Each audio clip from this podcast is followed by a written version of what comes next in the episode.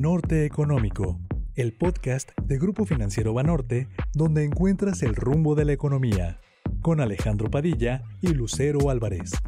Norte Económico, quinta temporada.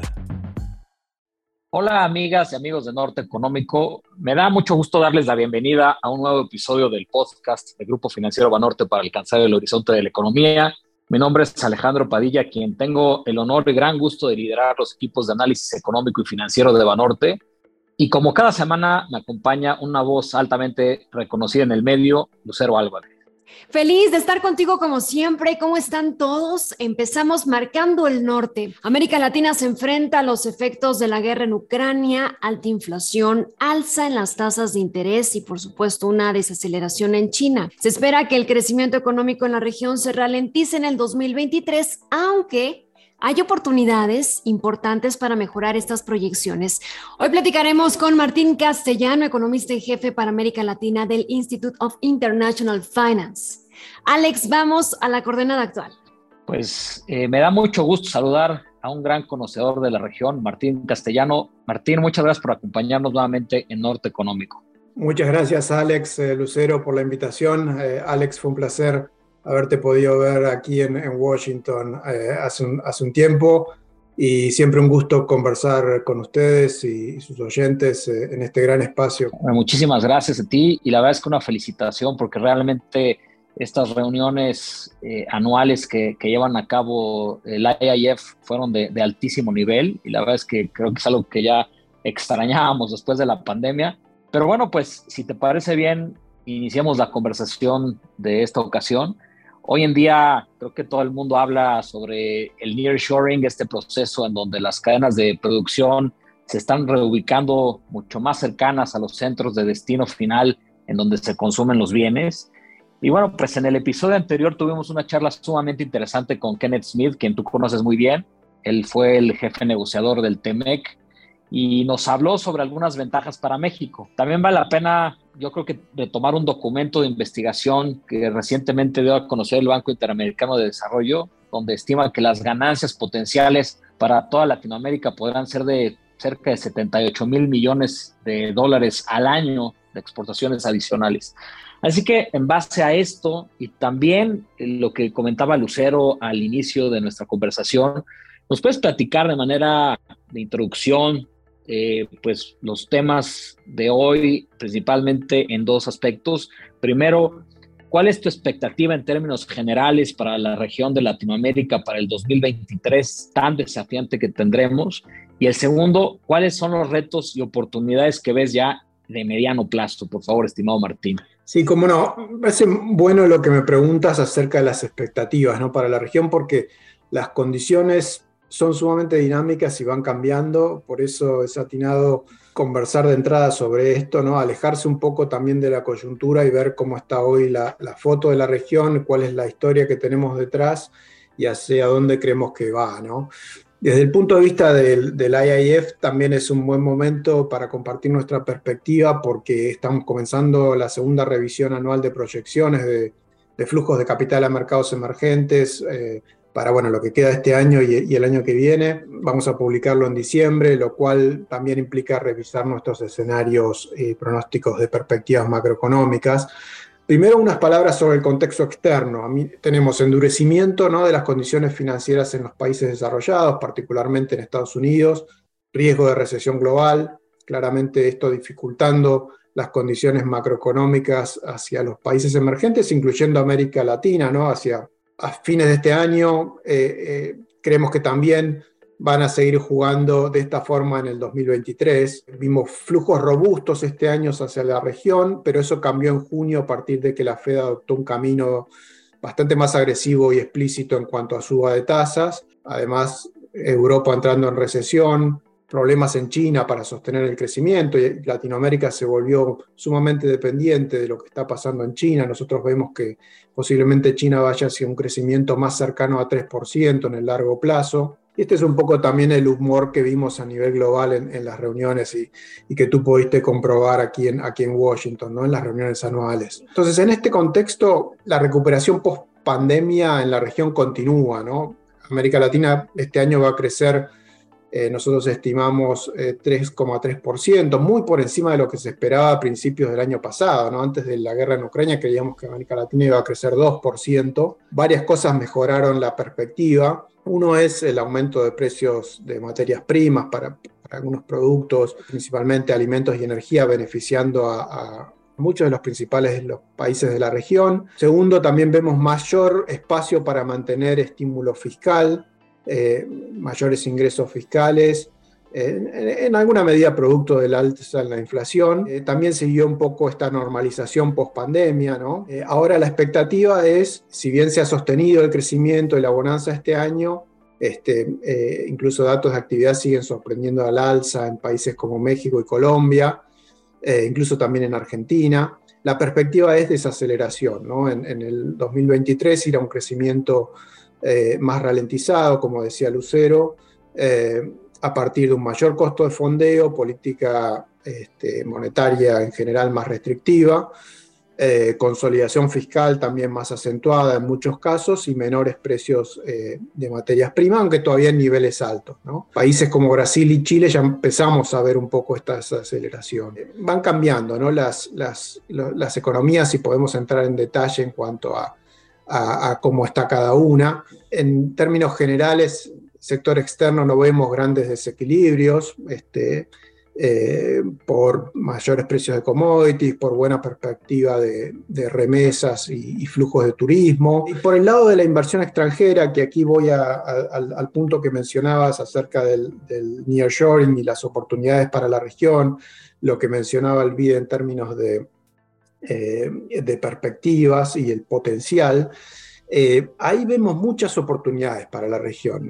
Los flujos de capitales muestran una foto bastante mejor al año pasado, ya comenzamos a verlo en los números.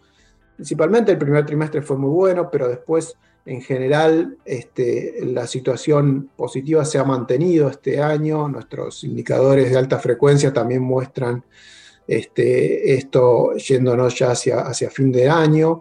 Creemos que los flujos totales de, inversión eh, van a superar a los, a los del año pasado y van a estar bastante por encima de los niveles prepandemia, ¿no? a nivel agregado. Van a ser los, los, los, flujos más altos de los últimos ocho años, aunque todavía no por debajo de los récords que vimos este, en 2010, 2014, en ese periodo. Eh, vemos un rebote de la inversión extranjera directa. Este, la inversión de, cartera sí se ve más afectada. Eh, pero los datos de inversión extranjera directa son, son muy buenos este año. El año pasado eh, la inversión no se había recuperado. este año rebotó, prácticamente va a duplicar los niveles que vimos en 2021. Creemos que hay muy buenas oportunidades de inversión en México, ¿no? particularmente. también en otros países de la región, pero en el caso de México tenemos cercanía a Estados Unidos y al mercado este, que, ello, implica, ¿no? Ventajas comparativas, ventajas demográficas, eh, el tratado de, comercial eh, para Norteamérica en, pleno funcionamiento ya. esto creo que pone a México en una situación de, competitividad frente al resto de la región. Incluso el, conflicto bélico en, Europa, incluso el menor crecimiento en China, esto exacerbó estas oportunidades. ¿no? Eh, eh, creo que eso se comienza a ver en los flujos de, inversión extranjera directa eh, que está recibiendo este, la región este año en general. creo que hay muchas oportunidades porque si uno lo mira y lo pone en perspectiva estos flujos con relación al tamaño de las economías, todavía hay, mucho potencial, mucho margen para, crecer. En inversión de cartera vemos eh, condiciones externas bastante complicadas, pero a pesar de eso hemos tenido algunos meses de, entradas de capital. Creo que las tasas altas de interés en la región sirvieron no solo para, para atraer capital, sino para evitar salidas masivas, que en otros momentos se habían dado eh, en escenarios de subas de tasas de la Fed. Eh, eso hasta ahora no ha pasado y tampoco esperamos que pase. Eh, entonces, en 2023 vemos eh, una moderación en el, crecimiento, eh, aunque con matices. la región va a crecer alrededor de 1,5%, desequilibrios externos van a seguir moderados. El principal desafío creo que va a ser, eh, va a seguir siendo controlar la inflación. Eh, esperamos que recién bajen a niveles más consistentes con las metas de los bancos centrales a principios de 2024, fines de 2023 en algunos casos. Ya comenzó a descender en algunos países, pero sigue siendo un proceso bastante generalizado y que va a requerir tasas altas de interés hasta bien entrado el, año que viene. En ese sentido, creemos que los bancos centrales con regímenes de metas de inflación en América Latina han sido bastante proactivos, tienen credibilidad y, eso les permitió ponerse adelante de la curva y, actuar más rápido. Ahí creo que Brasil y México han sido eh, particularmente proactivos. Eh, Brasil venía de tasas más bajas, en el caso de México ya partiendo de niveles de, tasas, de tasas más altas antes de, la suba en, la inflación. Eh, de todas maneras, creo que hay que tener en cuenta que la suba de tasas también refleja posiciones fiscales más débiles a partir de la pandemia y, que se recuperaron solo, solo parcialmente. ¿no? Eh, entonces, en términos del mediano plazo, por ahí, eh, diría, una caída moderada en, los flujos, aunque manteniéndose por encima de los niveles eh, pre-COVID. Eh, no esperamos grandes salidas masivas de, capitales a la región, con lo cual esto ayudará a sostener eh, un poco el crecimiento. sí, cuestiones idiosincráticas en cada país, específicas de cada país, pueden llevar a mayor volatilidad en precios de activos particularmente pero a nivel regional estas situaciones van a ser más bien episódicas, ¿no? es un poco el escenario base que tenemos eh, para el 2023 y hacia, hacia el mediano plazo. Diría una desaceleración ordenada, sin enfrentar salidas masivas de, ni abruptas de capitales y volatilidad por ahí asociada más a, cuestiones eh, específicas de cada país y oportunidades ¿no? que, que, puede ofrecer el, el, contexto internacional, que si bien está más difícil, creo que hay, muchas oportunidades como las que mencioné para, para América Latina. ¿no? Martín, para mejorar estas proyecciones económicas eh, se tendrían, entre muchas otras cosas, que aprovechar estas oportunidades como la que mencionan del nearshoring. Pero para hacerlo, algunos países tendrían que mejorar infraestructura y algunos otros aspectos. Te pregunto, ¿qué pasa o qué opinas con este acceso al financiamiento en América Latina hoy? Que, bueno, vemos que cada vez es más costoso al ir incrementando, por supuesto, la, la tasa de interés. Sí, es, es, es, muy buena pregunta porque eso es uno de los desafíos que tiene la región, ¿no? Cómo eh, hacer atractivo eh, o dar condiciones eh, atractivas para que, para que llegue más capital y atraer capital, porque como tú dices, el, sostener el crecimiento requiere, requiere capital, requiere inversión y, eso es uno de los, de los factores que plantea más desafíos para la región. Vamos a ver un, mayor costo de fondeo. Ahí creo que no hay, no hay mucho, mucho misterio. Creo que eh, los inversionistas lo que buscan es ver una situación fiscal ordenada, ver señales eh, de eh, austeridad por parte de, las cuentas públicas, eh, que le permitan eh, generar espacio al, sector privado para, desenvolverse. Y creo que, ahí la región, eh, en ese sentido, ha, sido, diría, bastante ordenada en cuanto a recoger, a, a retraer el estímulo fiscal que, fue, que fue significativo durante la pandemia. Eh, hemos visto que el, gasto público ha, bajado a niveles similares a los, que se observaron en la prepandemia. En el caso de México, la situación es, está bastante mejor en ese sentido porque eh, hubo un, aumento menor eh, durante la pandemia que en otros países de la región. Otros países este, expandieron más tarde, como Chile y Colombia, por ejemplo, donde el estímulo fiscal en 2021 fue mayor al del 2020 y hoy tienen un desafío más grande por ese lado. Eh, creo que los inversionistas miran mucho esto, creo que también están mirando, eh, digamos, más allá de los, de los ruidos políticos que hay en la región y que, los conocemos muy bien, que la región tiene instituciones eh, democráticas que funcionan, digamos, más allá de los problemas, este, los procesos democráticos continúan, instituciones macroeconómicas que también funcionan. entonces, en ese sentido, me parece que, a diferencia de otras regiones en el mundo, eso también puede, puede transformarse en un activo en un contexto, como tú decías, de mayores eh, dificultades por mayor costo de financiamiento para, para capital el, año que viene. Esos pueden ser factores distintivos que le permitan a la región mantener eh, eh, la inversión tanto pública como privada en niveles, en niveles razonables en 2023. estimado Martín, a mí me, me llama mucho la atención que destacaste el tema de la necesidad de que las cuentas fiscales se mantengan ordenadas para que justo pues, la región pueda transitar estos riesgos de recesión global de una, de una mejor manera. Yo creo que comparto en gran medida tu visión.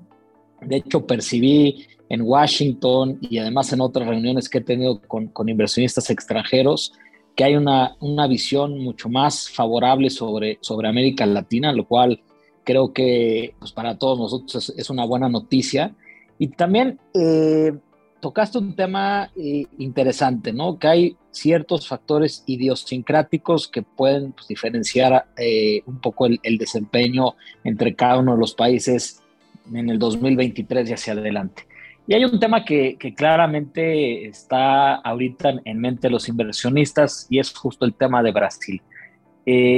Luis Ignacio Lula da Silva gana las elecciones a Bolsonaro recientemente y creo que hay mucha expectativa sobre lo que pudiera pasar con la economía brasileña.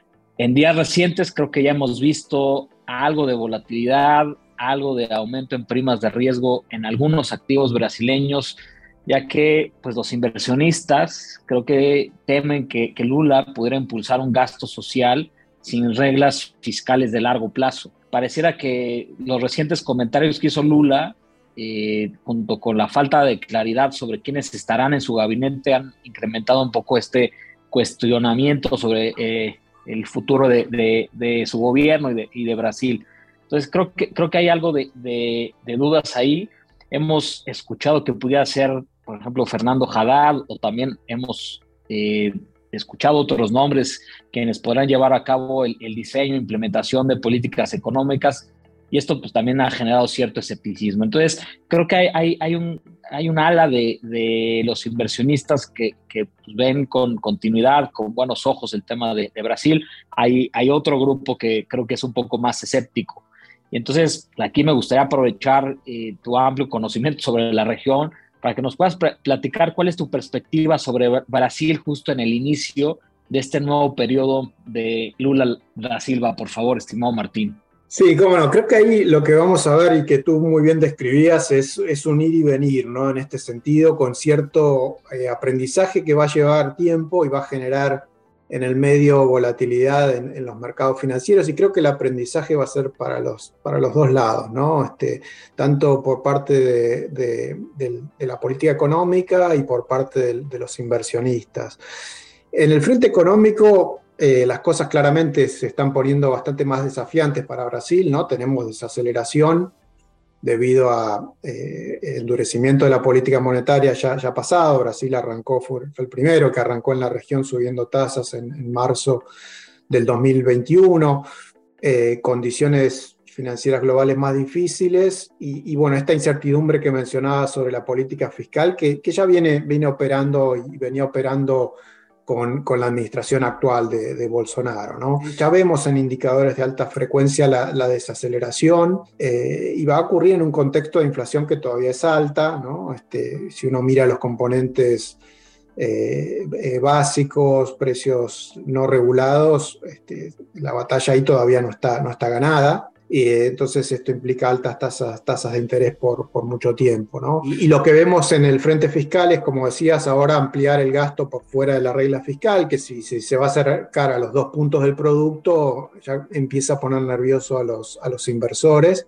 más teniendo en cuenta que, como decías, se está discutiendo el, el, el marco fiscal de, de, mediano plazo, ¿no? porque claramente así como está, eh, eh, no, no va a continuar. Entonces, yo creo que acá conviene ir un poquito más atrás primero y ver también los desafíos políticos ¿no? que surgen a partir de una elección bastante reñida. ¿no? Eh, eh, primero, bueno, tenemos la transición difícil, tuvimos protestas, este, eh, bloqueos de carreteras, ¿no? Eso ya, ya, digamos, condiciona un poco a la administración de, Lula de, y, habla también de una sociedad muy polarizada, ¿no?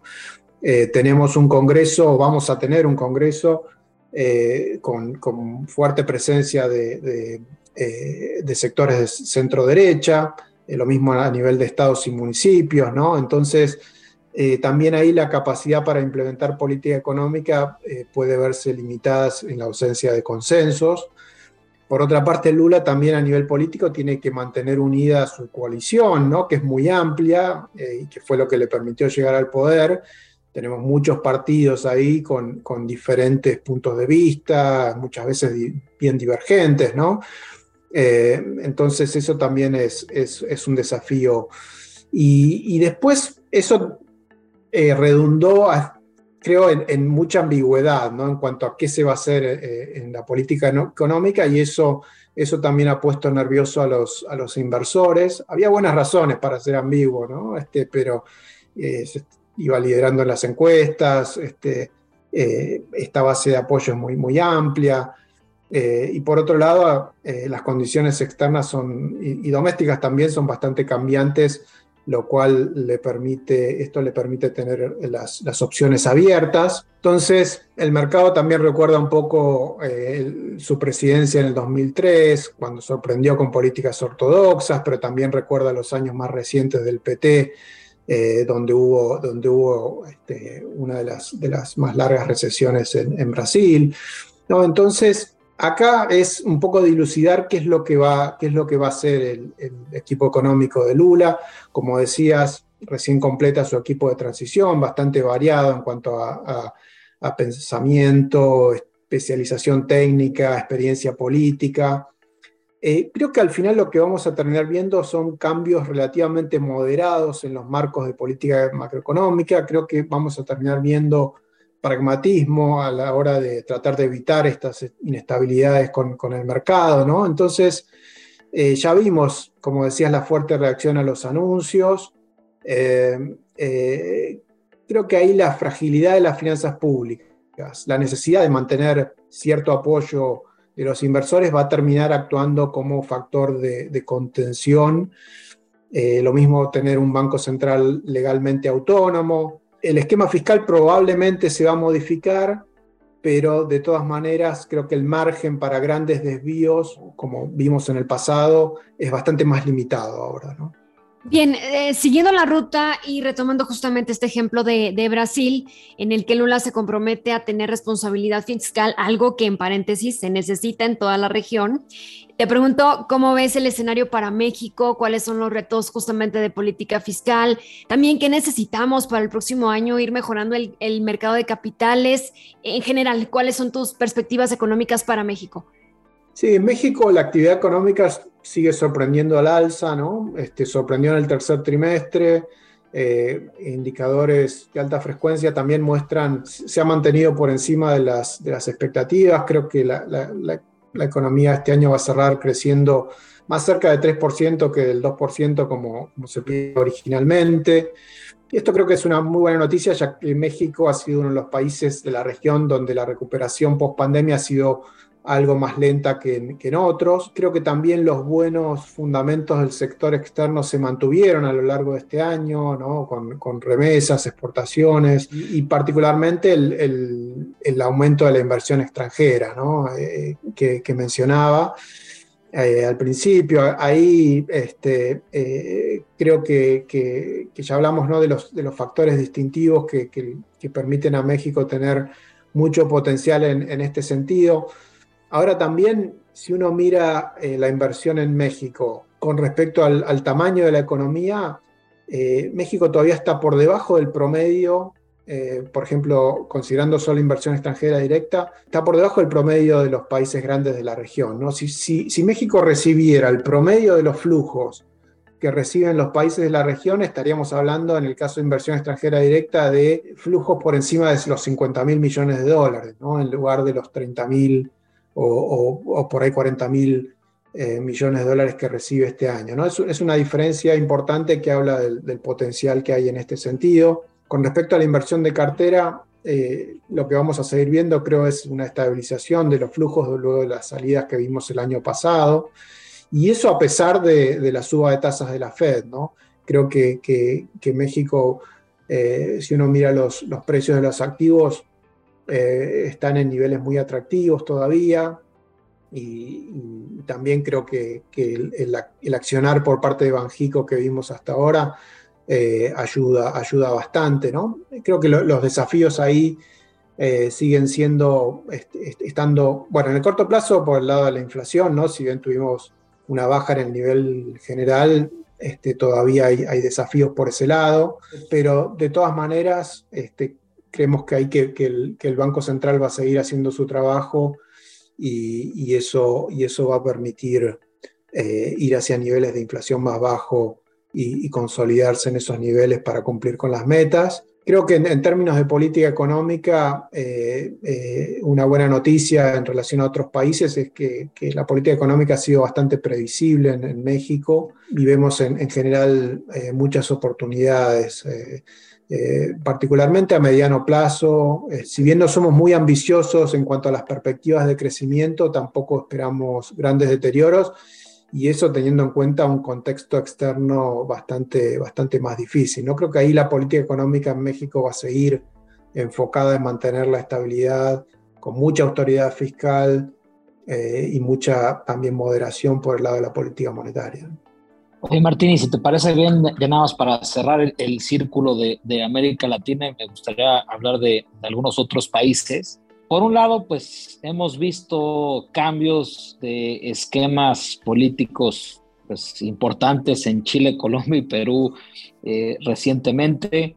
Luego, pues, en Argentina tenemos eh, elecciones el, el, próximo año. Y bueno, me gustaría que de manera general nos puedas compartir, pues, eh, cómo pueden estos países justo transitar los riesgos de recesión global en los próximos trimestres, por favor. Sí, cómo no. Con, con respecto a Chile, Perú, Colombia, que, que digamos son, son economías que, en cierta medida funcionan eh, más parecido, creo que si bien transitan ¿no? senderos que pueden parecer similares, hay algunas diferencias. ¿no? en Chile la actividad eh, ya se ha desacelerado, eh, la inflación continúa bueno, en niveles altos, esto no, es, no es, muy diferente al, resto, pero es curioso lo de Chile, ¿no? porque normalmente lo que veíamos era un crecimiento eh, poco volátil, ¿no? bastante estable, al menos con relación a otros países de la región. Ahora lo que vemos fue un, cambio abrupto, ¿no? Este, la economía pasó de estar recalentada el año pasado, creciendo casi 12%, a lo que seguramente va a ser una recesión el año que viene, ¿no? casi sin, sin término medio. Y ahí lo que vemos es básicamente que lo, explica una expansión y luego contracción eh, fiscal. Y, bueno, la política monetaria, la necesidad de ser más restrictiva a partir de, las, de las presiones inflacionarias y del aumento de la inflación. El Banco Central ya dio señales de que las tasas se van a mantener altas por mucho tiempo. El gobierno sigue contrayendo el gasto en términos reales eh, en forma, diría yo, bastante importante. Hay un desequilibrio de cuenta corriente muy grande y en general de balanza de pagos que creemos que se va a mantener alto a pesar del, ajuste y esto creo que es uno de los... Chile sí tiene eh, financiamiento externo y mecanismos de financiamiento, pero el mercado doméstico eh, se había afectado el último año, los últimos dos años, entonces creo que ahí las mayores necesidades de financiamiento pueden ser un riesgo para, la economía. ¿no? El gobierno está tratando de recuperar protagonismo después del rechazo de la reforma constitucional. Hay una serie de reformas tributarias, previsionales en el Congreso, este, pero, pero enfrenta una economía eh, que se va, se va deteriorando. Eh, en Colombia vemos más actividad, eh, la actividad todavía se expande en, forma creciente a pesar de la restricción de, política monetaria, el precio del petróleo ahí ha, colaborado. Eh, el déficit de cuenta corriente no esperamos que ajuste tanto este año. creo que puede llegar a niveles del, 6% del PIB, incluso similar a lo que vimos en, 2021, y esto ha exacerbado un poco las, las presiones cambiarias también, ¿no? Perú, la volatilidad económica, perdón, la volatilidad política no, no asemella en, las condiciones económicas, lo cual es una buena noticia. También el crecimiento se mantiene relativamente firme. Ahora va hacia una moderación, eh, tanto en lo que queda este año como en el 2023, y, a crecer por debajo del promedio histórico y del, potencial. Y, Argentina, este, lo que vemos es grandes desequilibrios, y un, gobierno enfocado a administrar las restricciones eh, sin introducir grandes cambios en la política económica, al menos hasta que, lleguen las elecciones el año que viene. En, ese sentido, el programa con el fondo actúa como un, como un ancla, es un ancla débil porque no es muy ambicioso en términos de metas, pero eh, actúa como, como, como, un ancla y el gobierno está tratando de cumplir con las metas y cumplir con, con, con, ese programa. ¿no? Este, eh, la economía también va camino a desacelerarse fuertemente y la inflación se mantiene en, niveles, niveles muy altos en ausencia de un, de un programa de, estabilización. ¿no? Entonces hay toda la expectativa está puesta y se va centrando a, lo que pase el año que viene en las elecciones.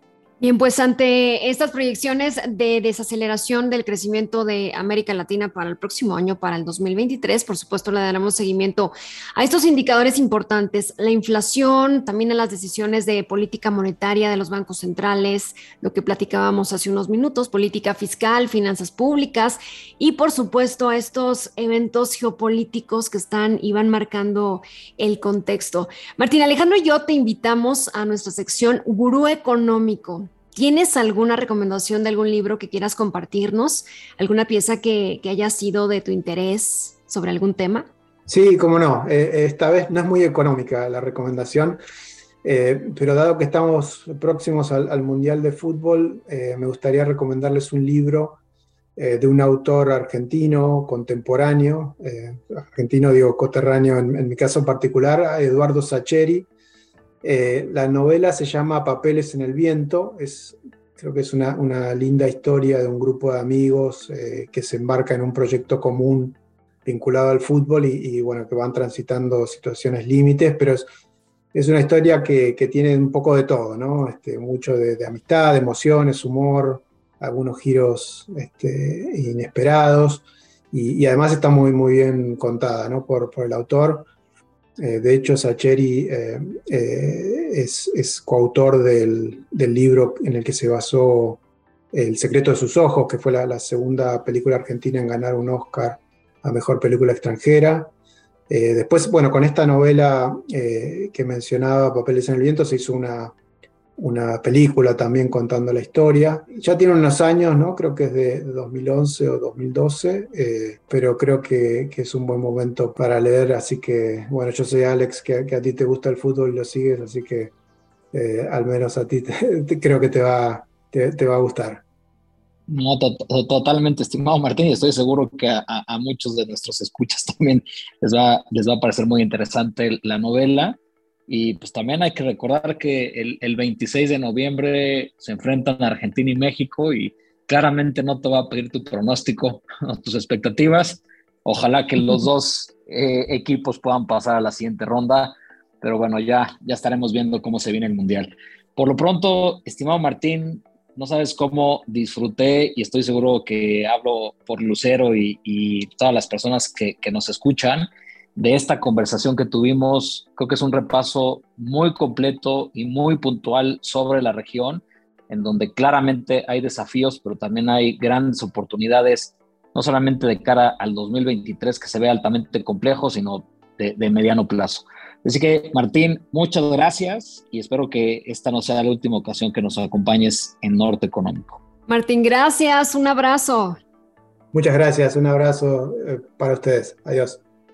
Llegando al norte, a pesar de una expectativa de rebote de la inversión extranjera directa, la perspectiva para América Latina es de ralentización en el 2023. Y un segundo tema importante, Lucero, que Martín pudo eh, comentar, es que México ha contado con una política económica predecible y eso le ha permitido tener una perspectiva mucho más favorable en este 2022, especialmente de cara a los retos que vendrán en el 2023. Y Alex, además de las perspectivas para la región, hay buenas noticias. América Latina puede generar condiciones mucho más atractivas para poder atraer capital y una de estas oportunidades es el nearshoring. Perfecto, Lucero, pues creo que fue un episodio muy interesante, nos permite tener un panorama amplio sobre lo que pudiéramos esperar de la región hacia adelante. Y bueno, con esto concluimos este episodio de Norte Económico. Muchas gracias por escucharnos. Esperamos tener interacción con ustedes en nuestras redes sociales y distintos canales de comunicación.